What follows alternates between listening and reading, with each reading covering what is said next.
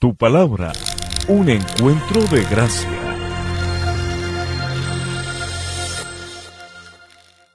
Familia, bienvenidos a este tiempo de meditación en la palabra. Qué bueno que podamos estar una vez más en este fin de semana, que oh, por las diferentes circunstancias nos tocó de esta manera, ahora digital nuevamente. Así que antes de que podamos comenzar este tiempo en la palabra, yo quiero invitarles a que hagamos una oración porque creo que las circunstancias lo amerita. Creo que es importante que como iglesia, como pueblo de Dios, donde quiera que tú estés, en Colombia o en otro país, por lo que estemos viviendo en nuestro mundo, podamos orar juntos y que sea Dios obrando poderosamente. Así que quiero invitarte a que si tienes la oportunidad de estar con tu familia, puedan abrazarse o, o tomarse de las manos y poder orar en unidad conforme a la dirección que Dios nos vaya dando. Oremos juntos. Padre de los cielos, en este día queremos darte gracias por la oportunidad que nos das de reunirnos y congregarnos de esta manera virtual, Señor, pero Padre, agradecidos porque podemos aprender, escuchar de tu palabra, porque podemos, Señor, estar aquí presentes. Gracias por la vida, Señor. Gracias por la oportunidad de compartir con nuestras familias, con nuestros amigos, con las personas que amamos, Señor. Hoy queremos unirnos en oración como pueblo, Señor, como iglesia, para clamar por tu misericordia, Señor, sobre nuestras naciones, sobre nuestra ciudad, sobre nuestros gobiernos.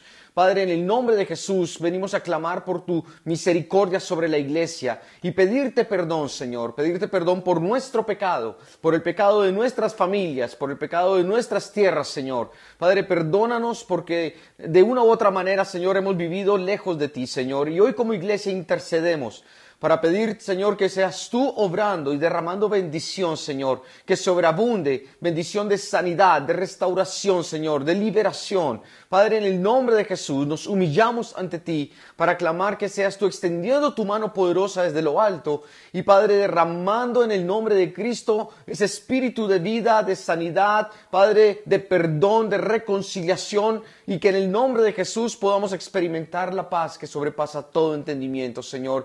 Gracias porque sabemos que estás atento a nuestras necesidades, que tú suples, Señor, para cada uno de nosotros conforme a lo que cada uno está viviendo en su experiencia de vida, Señor. Hoy te clamamos porque podamos, Señor, tener una vida espiritual edificante, de fruto, donde tu Espíritu Santo nos esté llevando cada día más allá en nuestra relación contigo, Señor. Pedimos, Señor, por nuestras familias, para que haya, Señor, reconciliación, perdón y que en el nombre de Jesús se, compre, se corte toda raíz de amargura, Señor, y podamos ver, Señor, como tu sangre preciosa que ha comprado nuestras vidas, Señor, Padre, podamos, en ella podamos vivir en libertad, Señor, podamos caminar conforme a tu propósito y a tu llamado para cada uno de nosotros. Dios, gracias porque sabemos que tú nos amas, que tú eres fiel, que tú eres poderoso para hacer milagros, cosas extraordinarias en medio de nosotros. Y creemos que tú quieres hacerlo, Señor. Lo confesamos en fe por la autoridad que tú nos das. Y gracias, Padre, porque sabemos que si tú estás delante de nosotros, vas librando la batalla, nos vas dando la victoria, Señor. Sabemos que si tú, Padre, nos tomas de tu mano, Señor, saldremos adelante. Y así lo creemos en el nombre de Jesús. Hoy también te pedimos que consueles los corazones de aquellos que han perdido un ser amado, Señor por la pandemia, Señor, por esta enfermedad o cualquier otra enfermedad o cualquier otra situación. Que tú consoles los corazones, Señor, afligidos,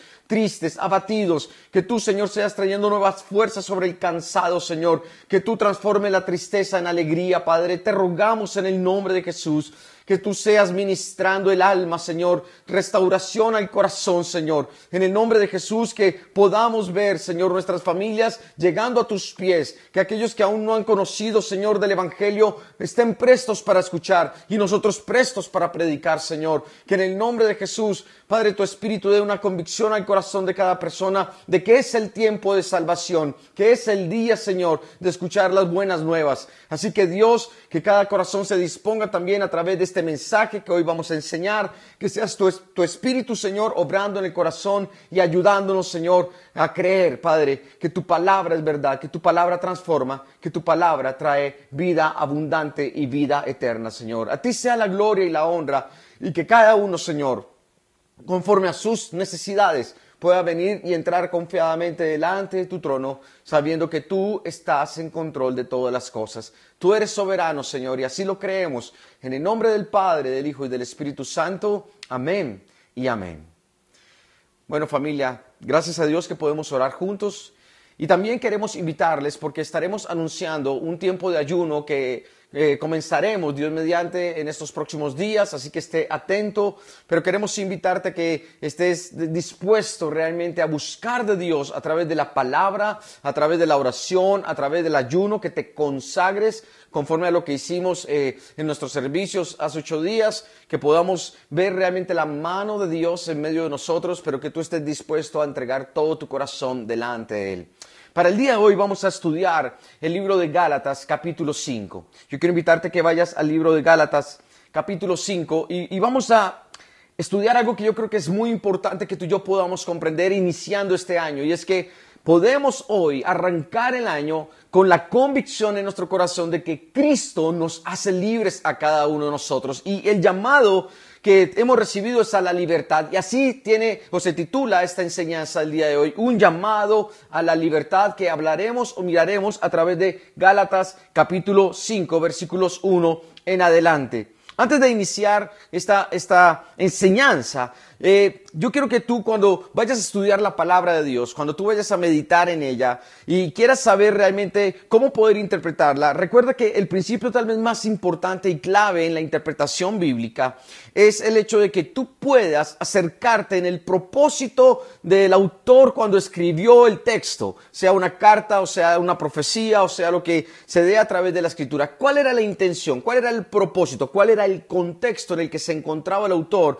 cuando Dios le inspiró para comunicar su mensaje. Esto es clave realmente, porque de esta manera podremos guardar la doctrina sana, podremos darla, eh, eh, mostrar la verdadera intención y así ayudarnos a nosotros a interpretar de la manera correcta lo que Dios quiere enseñar a la iglesia y asimismo también poderlo aplicar a nuestros tiempos de acuerdo a lo que la palabra de Dios nos enseña. Así que ten siempre cuidado en cuanto a esto y no olvides este principio. Recuerda lo que el autor quería En ese orden de ideas, hemos venido hablando acerca de este libro de Gálatas, donde el apóstol Pablo, quien es el que escribe esta, esta carta, tenía el propósito de ayudar a la iglesia a entender que ahora en su relación con Cristo tenían una libertad que antes no tenían. Estaba hablando a gente religiosa, o más bien de un contexto religioso, de un pasado religioso que venía atado a una serie de normas y mandamientos y leyes por su religión, por sus creencias, por sus convicciones, que no les permitían caminar en libertad en sus corazones, en sus conciencias, en sus vidas. Y lo que el apóstol Pablo pretende decirles y enseñarles, como lo hemos estudiado ya en algunos capítulos anteriores, es recordarles y decirles, por favor, piensen, ustedes ahora en Cristo Jesús son libres, libres del lazo y la cadena de la ley, que antes era lo que lamentablemente gobernaba sus vidas. Ahora no, ahora tienen una libertad. Y vamos a ver cinco aspectos importantes de este pasaje, cinco enseñanzas, cinco cosas que tú y yo deberíamos considerar y para arrancar este año que nos van a ayudar muchísimo realmente a vivir una vida victoriosa como creyentes y en una vida de libertad. El primer concepto que encontramos es que Cristo nos liberó a nosotros. Cristo te liberó, Cristo liberó mi vida y esto es maravillosa noticia. Dice el versículo 1 lo siguiente. Por lo tanto, Cristo en verdad nos ha liberado. Ese por lo tanto, obviamente, cuando ves en el versículo 1, nos lleva obviamente al texto anterior. Y el texto anterior está hablando acerca del hijo de la mujer esclava y el hijo de la mujer libre. Está hablando de la promesa de Dios a Abraham acerca de la bendición de darle a él una descendencia a través de un hijo que vendría como una promesa o a partir de una promesa que Dios le dio a Abraham.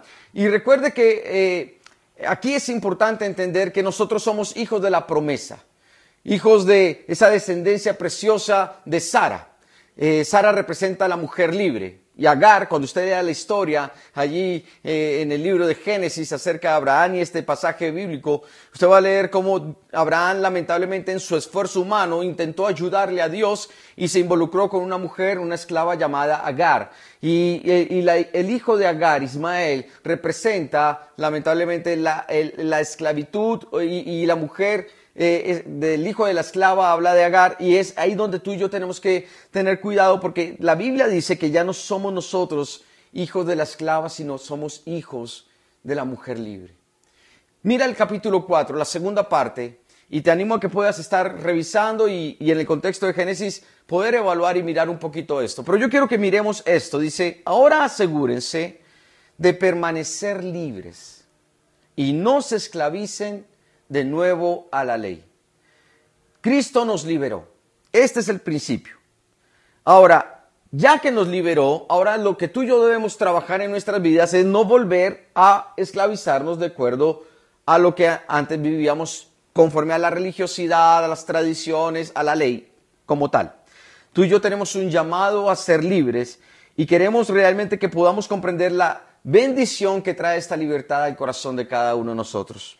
En el versículo 4 dice, pues si ustedes pretenden serse justos ante Dios por cumplir la ley, han quedado separados de Cristo, han caído de la gracia de Dios.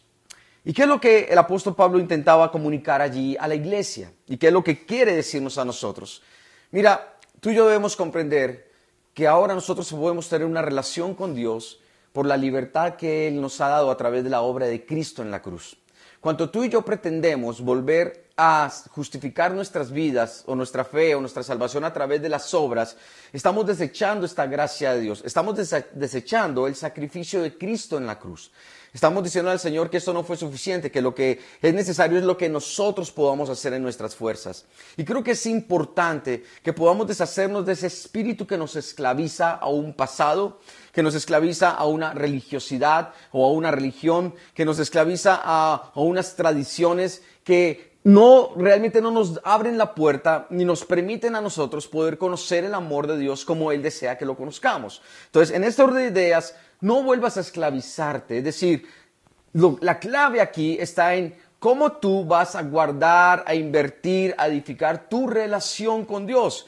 Una relación que te trae a ti libertad a tu vida, una relación que te trae paz, que te trae confianza, que te trae fortaleza, que te trae consuelo. Y es ahí donde tú necesitas realmente que Dios ministre tu vida y guardar esa relación con el Señor donde de verdad dispones tu corazón para buscarle, para escuchar su voz y para alimentarte a diario, a diario en tu relación con Él. Así que te animamos a esto porque Cristo ya te dio una libertad. Asegúrate de permanecer libres. Asegúrate de no seguir caminando más en el pecado porque eso también esclaviza. Asegúrate de no ser esclavo de tu conciencia. Lo que haya por resolver o lo que haya que enderezar, lo que haya que corregir, hazlo de una vez. Permítele a, Dios que traiga a tu corazón e, ese confrontarte con lo que es tu vida hoy y poder restaurar lo que haya que restaurar. Pero no vuelvas atrás, no vale la pena volver atrás. Y más bien aprecia la gracia de Cristo derramada en la cruz por ti. No dependió de ti ni dependió de mí, fue Él, fue su decisión. Dios Padre dio la vida de su único Hijo para que tú y yo, que estábamos perdidos, ahora pudiéramos salvarnos. Y en ese orden de ideas, recuerda, Cristo nos liberó. El segundo aspecto que encontramos es que Dios nos ha prometido su justicia. El segundo aspecto, la segunda enseñanza para tener en cuenta y poder caminar este año entendiendo lo que es la salvación, Dios nos ha prometido su justicia, dice el versículo 5. Sin embargo, los que vivimos por el Espíritu esperamos con anhelo recibir por la fe la justicia que Dios nos ha prometido. Y aquí hay algo clave y que debemos recordar en todo tiempo, a, través de todo este año, es que tú y yo hoy podemos hablar de que estamos vivos por la obra del Espíritu en nosotros. Recuerden que lo hemos mencionado en las últimas oportunidades, la importancia de nacer de nuevo y nacemos de nuevo cuando inicia una relación personal con Dios y con su Espíritu. Él es el que trae vida a nuestros corazones él es el que nos ayuda a crecer, es el que nos ayuda a salir adelante, a ir mucho más allá en nuestra relación con Dios. Entonces ahora dice la palabra que porque tenemos el Espíritu de Dios, anhelamos recibir por fe esa justicia. Tenemos la esperanza de ser libres de la culpa del pecado. Es la promesa que Dios nos ha dado, que al creer en Jesucristo, al abrir la puerta de tu corazón, eso nos trae la libertad, que al abrir la puerta de tu corazón a Él, entonces tienes la certeza de que pase lo que pase, ahora tú eres justo delante de Dios. Él lo prometió. Y si tú crees en Él, esta promesa de vida, de salvación, esta promesa de eternidad, a su lado la recibirás. Porque Dios es bueno en todo en medio de nuestras vidas. Recuerda, ser justo delante de Dios es ser libre de esta culpa de pecado, de la condenación, de la vergüenza, de todo aquello que nos atormentaba. Esa es la libertad que trae el perdón. Esa es la libertad que trae el amor de Dios sobre nosotros. Esa es la libertad que trae la, cruz del Calvario. Cuando tú miras a la cruz, en medio de tu dolor, de tu vergüenza, en medio de estar eh, condenado por el pecado, de andar en una muerte espiritual en tu vida, tirado en medio del desierto, cuando miras a la cruz, en ese instante, por la gracia del Señor, por ese amor tan grande, tú vas a recibir una promesa cuando tú abres la puerta de tu corazón a Jesucristo. Así que vuelvo y te digo, es el tiempo donde Dios quiere que tú vengas a Él y le abras la puerta de tu vida Deja que Dios obre y ministre, pero tú necesitas ser libre de todo aquello que antes te atormentaba, te dañaba, te destruía. Es ahora donde necesitas acercarte al Señor y poder restaurar tu relación con Él y poder vivir en paz y en libertad conforme al deseo del corazón de Dios.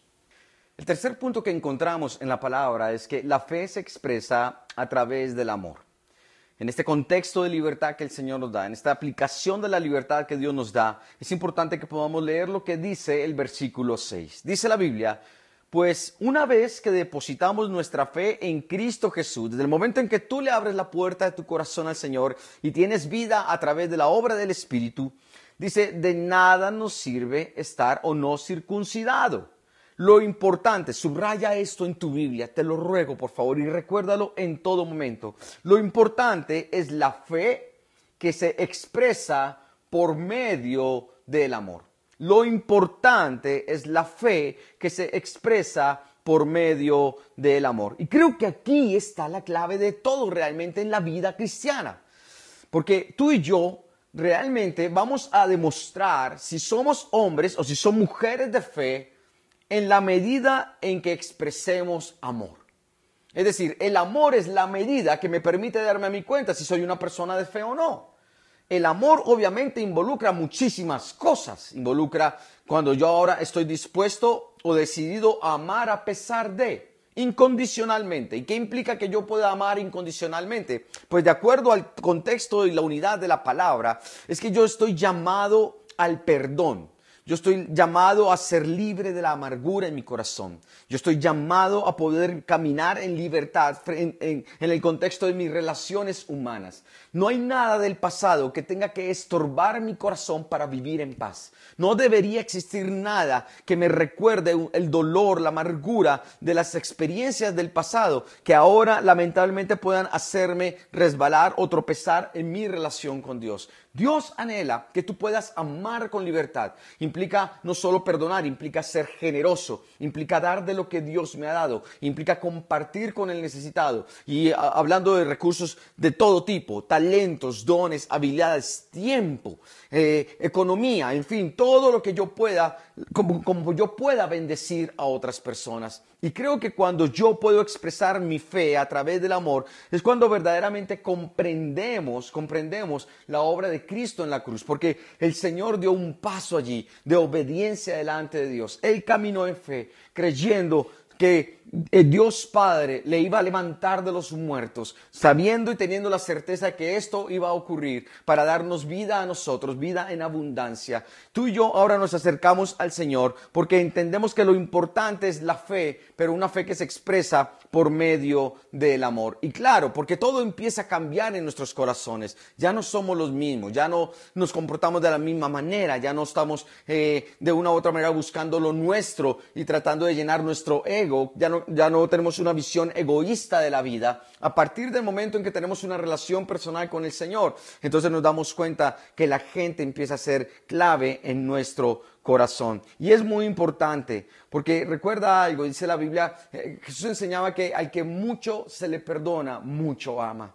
Y yo no sé en tu vida cuál sea tu testimonio y, y lo que hayas tenido que vivir en tu pasado, pero recuerda que Dios, si Dios te ha perdonado mucho, tú estás llamado a amar mucho también. Y todos nosotros tenemos una historia. Y todos nosotros necesitamos de este amor de Dios. Y todos nosotros hemos cometido errores. Y aún siendo creyentes, lamentablemente hemos dado pasos en falso. Y hemos tomado decisiones equivocadas. Y definitivamente necesitamos el amor de Dios sobre nuestras vidas. Pero así como nosotros lo necesitamos, otros también lo necesitan. Y lo que yo quiero invitarte el día de hoy es que, por favor, recuerda que tu fe se tiene que expresar por medio del amor a otras personas. Empieza con las personas más cercanas, ámalas, ámalas. Hablábamos en pasados días de que uno de los, el legado más importante que deberíamos dejar a nuestros hijos es ama a Dios con todo tu corazón, con toda tu alma, con toda tu mente, con todas tus fuerzas. Ahora, que la gente se sienta amada. Mi hijo va a aprender a amar a Dios cuando se siente amado por papá o por mamá o por quienes debemos amarles a ellos de una manera correcta. Ellos van a sentirse amados y van a poder dar amor a otros porque uno puede dar de lo que recibe, de lo que se siembra en el corazón de uno. Así que yo te digo hoy, qué importante que puedas expresar por medio del amor tu fe, una fe genuina, una fe sincera, no una fe de cuántos versículos bíblicos me sé. Qué bueno que sepas palabra, te animo a que sigas memorizándola, pero no solamente memorízala, vívela también. No solamente es que conozcas textos bíblicos, es que los apliques a otros. Y en la medida en que nosotros somos sensibles a la fe y al amor de Dios, también nos damos cuenta que estamos llamados es amar. Y esta libertad de sentirnos perdonados y todo esto nos lleva a nosotros a amar a los demás de tal manera en donde realmente queremos que ellos se edifiquen sus vidas, que las personas crezcan espiritualmente. No entramos en el campo de ser una piedra de tropiezo para otros, imponiendo una serie de cargas que no funcionan para nada o dando una cantidad de normas o lineamientos o mandamientos que a la, a la hora de la verdad ni siquiera están en la palabra, pero nosotros no los inventamos. Ese es el espíritu del fariseo, de mandar de la gente cosas que no están escritas simplemente para que cumplan una norma o un requisito que inclusive simplemente es nuestro, como para que nos den la talla a nosotros. Pero ¿sabes quiénes somos tú y yo realmente para estar imponiendo normas sobre los demás? Que la palabra sea realmente la que traiga una convicción al corazón de la gente. Nosotros estamos allí para amar, para edificar, para levantar, para abrazar, para confrontar con amor, para ayudar a la gente a salir adelante, para llevar a la gente más allá en su relación con Dios. Nosotros no somos el Espíritu Santo, convéncete de esto. Tú no vas a convencer a nadie de lo que es o no es. Tú eres el único que, lo único que haces es simplemente comparte lo que Dios habla a través de la palabra o a través de tu testimonio de vida y que Dios obre a través de eso, a través de ti y las personas puedan recibir una convicción del Espíritu Santo. Pero qué bueno cuando uno se da cuenta que en la medida en que damos amor a la gente, la gente responde positivamente. Y yo te digo de corazón, sabes, abre la puerta para amar. Si nos cuesta amar, si nos cuesta dar, si nos cuesta relacionarnos bien con las personas, entonces hay algo que corregir realmente en nuestras convicciones de fe. Hay que corregir realmente nuestra doctrina posiblemente. Hay que corregir en nuestras convicciones porque no están siendo aplicadas o no están dando el fruto que Dios esperaría, porque en diferentes pasajes vemos nosotros que lo que Dios quiere es que nuestras relaciones con los demás mejoren, se solucionen, se restauren. En de ideas, por favor, lo importante es la fe que se expresa por medio del amor. El cuarto concepto es que la libertad que Dios nos da tiene el propósito de que aprendamos o empecemos a servir a otras personas. Y por eso la fe se expresa a través del amor. Dice en el versículo 13, pues ustedes, mis hermanos, han sido llamados a vivir en libertad, pero no usen esta libertad para satisfacer los deseos de la naturaleza pecaminosa. Detengámonos un momento acá en este contexto. ¿Por qué? Porque es importante que tú y yo podamos darnos cuenta que ahora que somos libres de todo esto que ya hemos mencionado, condenación, vergüenza, culpa, muerte, etcétera, etcétera, etcétera, ya no somos libres de, perdón, ya no tenemos eh, esta esclavitud en nuestras vidas, ya no somos esclavos del pecado. En ese orden de ideas, cuidado con usar esa libertad para satisfacer los deseos de tu carne.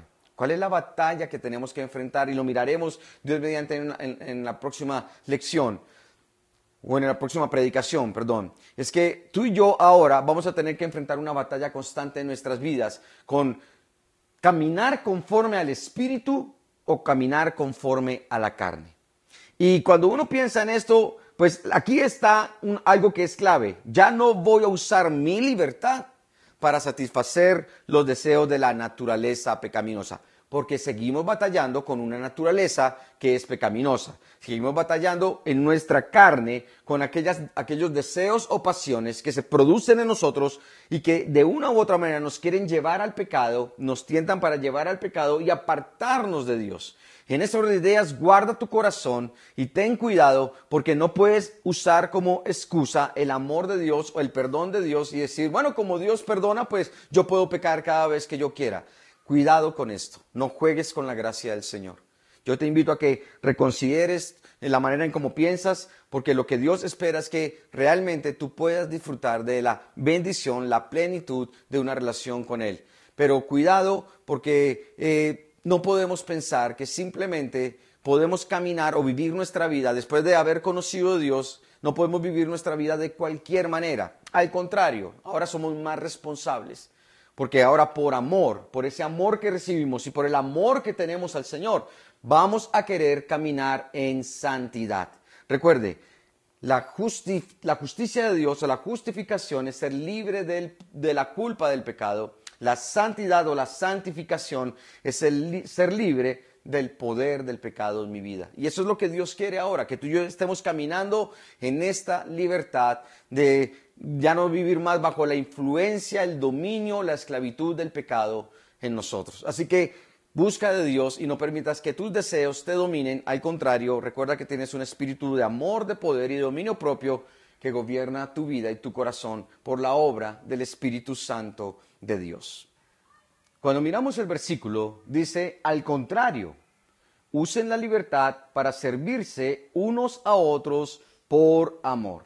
Y aquí encontramos la motivación que debería generar en nuestro corazón el hecho de servir a otras personas. Y la Biblia dice por amor. Nuestra fe se expresa por amor. El servicio a otros se da porque amamos. En últimas, la Biblia lo que nos llama es amar, amar a Dios por encima de todo y luego también a nuestro prójimo, porque como dice el versículo 14, la Biblia dice, pues la ley, dice aquí, se resume en un solo mandato, ama a tu prójimo como a ti mismo. Y en ese orden de ideas es donde tú y yo entendemos que ahora estamos llamados a servir, estamos llamados a dar, estamos llamados a equipar, a dar de lo que Dios nos ha dado. Hazlo con amor, hazlo con pasión, hazlo con bondad, hazlo con paciencia. La Biblia en diferentes textos nos anima a que nos soportemos unos a otros. Mira, vamos a encontrarnos con gente difícil. Es más, te tengo una noticia, no vayas a mirarle al lado que está contigo, pero Tú también eres una persona difícil, muy posiblemente. La mayoría de nosotros solemos ser conflictivos en algunas cosas, descomplicados en unas, pero complicados en otras. Y lamentablemente a veces no le hacemos fácil la vida a, los que están más cercanos, posiblemente a nuestro cónyuge o a nuestros hijos. Tal vez somos muy amables con personas afuera, pero tenemos la tendencia a ser muy complicados o menos amables con las personas hacia adentro. Y lamentablemente en nuestras familias a veces es difícil o extensa la relación. Los demás afuera nos ven como angelitos, tan linda esa persona, tan especial, tan íntegro, dicen, pero cuando nos examinamos a nosotros mismos, o las personas que viven con nosotros, nos miran, dicen, ay, pero si lo conocieran. Entonces, Dios, ayúdanos, porque obviamente en medio de todas estas cosas tenemos una responsabilidad. Amemos a los demás. Empecemos por casa, extendamos esta bendición a otras personas, seamos capaces de ir más allá, de pasar nuestros límites y nuestras fronteras. Tus compañeros de trabajo te necesitan, las personas que viven a tu alrededor te necesitan, tus vecinos, tus amigos, los de antes y los de ahora necesitan de ti, necesitan que tú puedas hablarles del amor de Dios, necesitamos esperanza, que es lo que se ha perdido en este mundo. Y conforme a lo que uno ve, a todo lo que se está aprobando, ahora tenemos el derecho de acabar con la vida de los bebés y, bueno, en fin, habría mucho para hablar de esto. Y todas esas medidas que uno ve, uno dice, Dios, ¿para dónde vamos realmente con todo esto? ¿Qué es lo que estamos viendo? ¿Y qué va a pasar? Pues sabes, recuerda, dice la palabra que los tiempos están cerca. No sabemos cuándo. Seamos responsables también en esto. Debemos vivir cada día nuestras vidas conforme a la voluntad de Dios, conforme a lo que la palabra enseña, sin perder de vista que los tiempos van pasando y que la maldad se va multiplicando. Y bueno, y todas estas señales que se mencionan, aprovechemos bien el tiempo, por favor. Aprovecha bien el tiempo. Los días son malos. Necesitamos invertir en los demás, dar a los demás de lo que Dios nos ha dado para que le conozcan a Él, para que experimenten su gracia para que experimenten su amor y su perdón, para que podamos de verdad vivir unas vidas en orden, haciendo lo correcto delante de Dios. Y que si nos equivocamos, podamos también ver cómo se, extiende la mano para ayudar a levantarnos o ayudar a levantar a otros cuando otros caen. Eso es lo que Dios realmente espera de cada uno de nosotros. El propósito de esta libertad que Dios nos da no es que abusemos de ella, al contrario, que hagamos un buen uso. Y hacemos un buen uso cuando estamos dispuestos a servir a otros por amor no porque me toca, no por eh, mi reputación, no para que me vean, no para que me aplaudan, no para que me den golpes en la espalda, no para recibir reconocimiento o mejorar mi autoestima o mi aceptación, que lamentablemente por estas razones es que mucha gente hace cosas eh, buenas y no está mal obviamente hacer cosas buenas, lo importante es que la motivación sea el amar a los demás, el querer de verdad bendecir a otras personas. Esto es clave. El último aspecto que vamos a encontrar el día de hoy es cuidado. Nos podemos destruir unos a otros. Cuidado, nos podemos destruir unos a otros. En el versículo 15, después de que dice que el mandamiento que se reúne en esta ley es el de amar a tu prójimo como a ti mismo, dice, pero si están siempre mordiéndose y devorándose unos a otros, tengan cuidado, corren peligro de destruirse unos a otros. El apóstol Pablo aquí habla de un peligro en nuestro caminar, eh, en nuestro caminar de fe.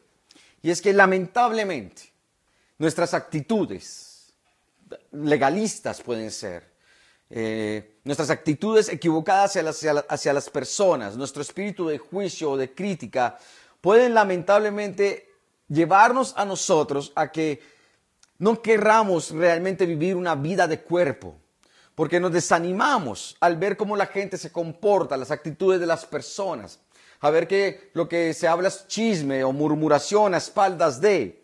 Cuando lamentablemente eh, vemos que esto ocurre, esto a nuestro, en nuestro corazón nos cuestiona. Dice, pues si así somos nosotros que conocemos de Dios, entonces ¿cómo serán los que no? Y, y, no limitemos eso solamente al espacio de la iglesia, porque estamos hablando de que somos hombres de fe, no solamente cuando estamos reunidos como cuerpo, sino donde quiera que estemos. Tú eres un creyente donde quiera que estés. Tú eres cristiano o un hombre o una mujer de fe donde quiera que Dios te lleve. En tu trabajo, en tu familia, en tu contexto de comunidad. Tú eres un creyente. Y ahí es donde es importante que nosotros realmente seamos personas que bendecimos, no que maldecimos. Nosotros somos personas que traen unidad, que traen restauración y reconciliación. No somos de los que dividimos. No somos de los que estamos sembrando chisme, murmuración, crítica. No. No somos los que estamos echando en cara lo que no nos parece de los demás o mirando los puntos negros en la vida de las personas. No, sabes, gracias a Dios, la libertad que recibimos de, de, de parte de nuestro Padre en nuestro corazón nos permite apreciar lo bueno de las personas, nos permite hablar bien de la gente, nos permite poder decir, Señor, gracias por estas personas. No, no es que ignoremos que hayan defectos, claro que no. Obviamente hay cosas que pues no se pueden simplemente eh, evadir porque es verdad. Hay cosas que de las personas que posiblemente que no nos gusten, que no nos parezcan y está bien. Pues obviamente como seres humanos hay cosas que no con las cuales no vamos a estar de acuerdo. Sin embargo, el, el punto está es qué hago yo con eso. Porque yo puedo quedarme criticando, juzgando y señalando a alguien por sus errores. O puedo decir, Dios, yo te coloco a esta persona en tus manos, Dios.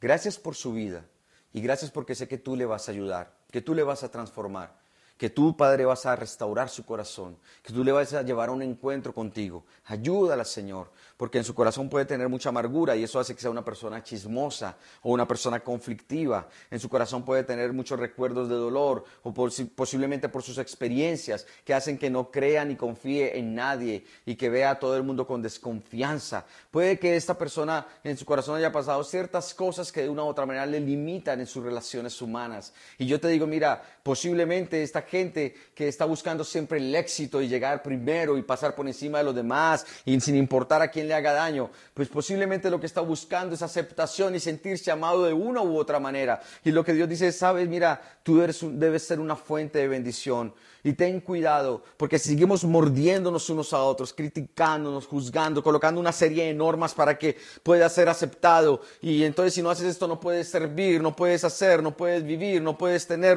Sabes, Dios dice, espera un momento, espera un momento. Sabes, la gracia de Dios trae libertad. Y en esas ideas deberíamos nosotros también extender la gracia. Obviamente apreciamos y vivimos conforme a lo que la palabra nos enseña. Y es nuestra, nuestro manual de instrucciones para todo lo que, lo que vivimos en la fe. Claro que sí, como hijos de Dios. Ahora lo importante es que podamos aplicar los principios correctamente, que podamos ayudar a la gente a conocer de Dios y poder vivir la palabra del Señor con libertad. No podemos seguir en el plan de estar eh, acabando con la vida de las personas y desanimando a, la gente en su caminar con Dios. No. Si tú y yo nos equivocamos y alguien lo, nota y, sabes, ve y pide perdón. Reconoce que también te equivocas. Empieza con tu familia.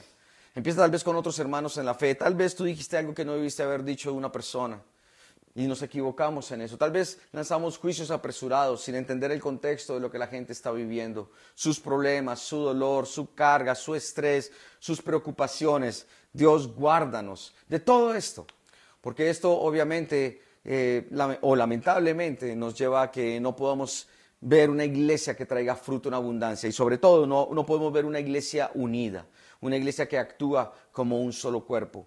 Y creo que esta es de las cosas que más daño nos han hecho las eh, doctrinas equivocadas, los mandamientos eh, fariseicos, todas estas cosas que definitivamente no edifican, pues de una u otra manera eh, traen mucho dolor al corazón de la iglesia. Y Dios no quiere más esto. Por eso el Señor inspiró al apóstol Pablo a escribir esta carta a la iglesia allí en Galacia donde pudieran ellos recapacitar y pensar por qué tenemos que vivir atados a la ley, o atados a un pasado, atados a una religiosidad absurda, si ahora tenemos el espíritu de gracia y de libertad que Dios nos ha dado. Y qué bendición tan grande cuando uno puede entender la libertad de Dios en nuestro corazón y que esa fe que se expresa a través del amor. Yo quiero invitarte a que tú puedas eh, en tu corazón tomar una decisión.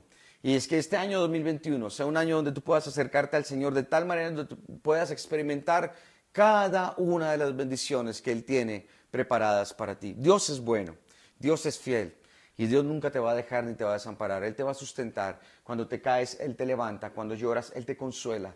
Él te abraza para sentir, hacer que te sientas acompañado en todo momento, porque Él nunca te va a dejar solo. Así que familia, camina conforme al corazón de Dios y entiende que hay un llamado a la libertad que tú y yo tenemos en nuestras vidas para que lo disfrutes. Yo quiero invitarte que ahora podamos adorar al Señor con libertad y demos gracias al Señor porque Él nos ha dado esta preciosa bendición y esta preciosa promesa, este hermoso llamado a nuestro corazón.